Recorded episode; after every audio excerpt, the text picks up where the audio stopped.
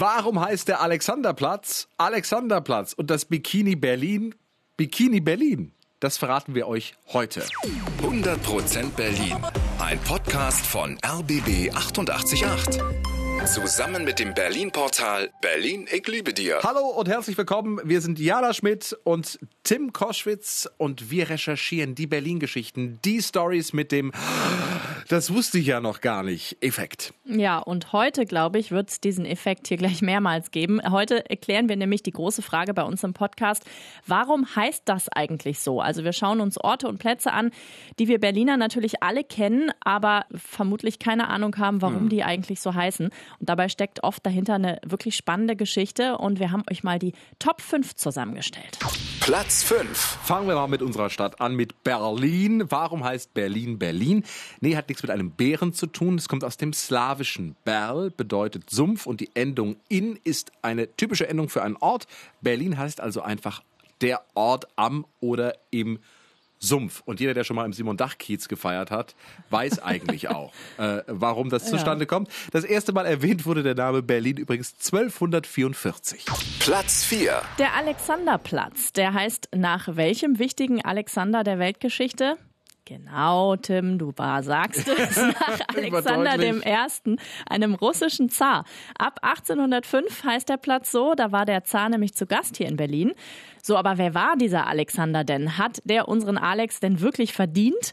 Kurz mal die wichtigsten Fakten. Als Zar hat er gegen Napoleon gewonnen, als der Russland erobern wollte, aber vergessen hatte, dass es da recht kalt werden kann. Und sein Tod ist mysteriös. Am 1. Dezember 1825 wurde sein Ableben gemeldet, aber es machte schnell das Gerücht die Runde, der Zar ist gar nicht tot, der lebt weiter als einsamer Eremit. Er war auch am Ende seiner Zarenzeit etwas frustriert, also es hätte durchaus sein können, dass er verschwinden wollte und es gab Hinweise. Auf dem Trauerzug nach Moskau wollten die Russen einen letzten Blick auf ihren Kaiser werfen, aber keiner durfte den Sarg öffnen und später tauchte ein Mann auf, der Alexander sehr ähnlich sah.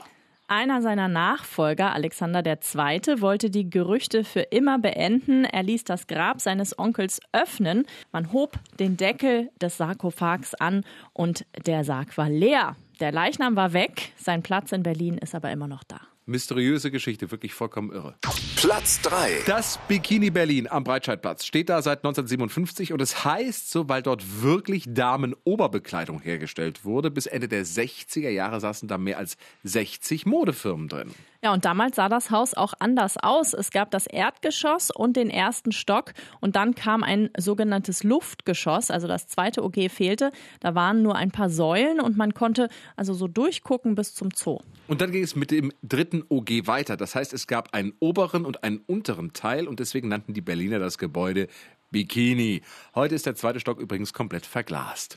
Platz 2. Wir gehen nach Kreuzberg. Warum heißt der Bezirk so? Der Name geht auf das Eiserne Kreuz zurück, einer der höchsten militärischen Auszeichnungen. 1813 von König Friedrich III. erfunden. Da kämpfte Preußen gerade gegen Napoleon.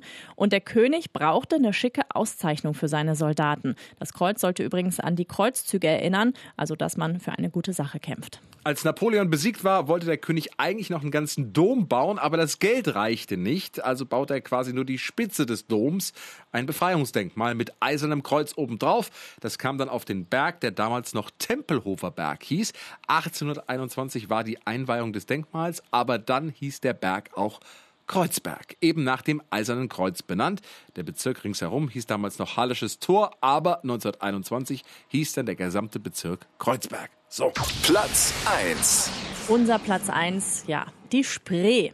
Warum heißt der Fluss, der durch unsere Stadt fließt, Spree? Es gibt zwei Erklärungen dafür. Das eine ist eine Sage, nämlich vor langer Zeit lebte der Riese Sprejnik hier in der Gegend. Er war ein freundlicher Riese, der die Menschen beschützte. Er konnte aber natürlich nicht überall sein, wollte aber auch Feinde abwehren, die weit entfernt angriffen. So schnitzte er sich einen großen Bogen. Als Test schoss er drei Pfeile ab. Die Menschen wollten die Pfeile für ihn zurückholen, aber die Pfeile steckten so tief in der Erde, dass die Menschen sie nicht rausziehen konnten. Also begannen sie die Pfeile auszugraben. Aus den Löchern sprudelte plötzlich Wasser. Ein Fluss entstand und zu Ehren des Riesen Sprenik nannten die Menschen den Fluss dann Spree. So, und hier noch die zweite Erklärung. Der Name stammt von der germanischen Grundform Spreu oder Spreu, das heißt so viel wie sprühen. Die Spree ist also die sprühende. Das könnte daher kommen, dass die Spree viele verschiedene kleine Quellen hat, also die Quellen eher sprühen als sprudeln. Also der Riese oder das mit dem Sprühen kann jeder selbst entscheiden, warum die Spree Spree heißt. Ich persönlich mag die Idee mit dem Riesen.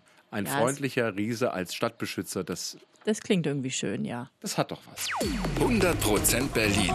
Ein Podcast von RBB 888. Zusammen mit dem Berlin-Portal Berlin, ich liebe dir.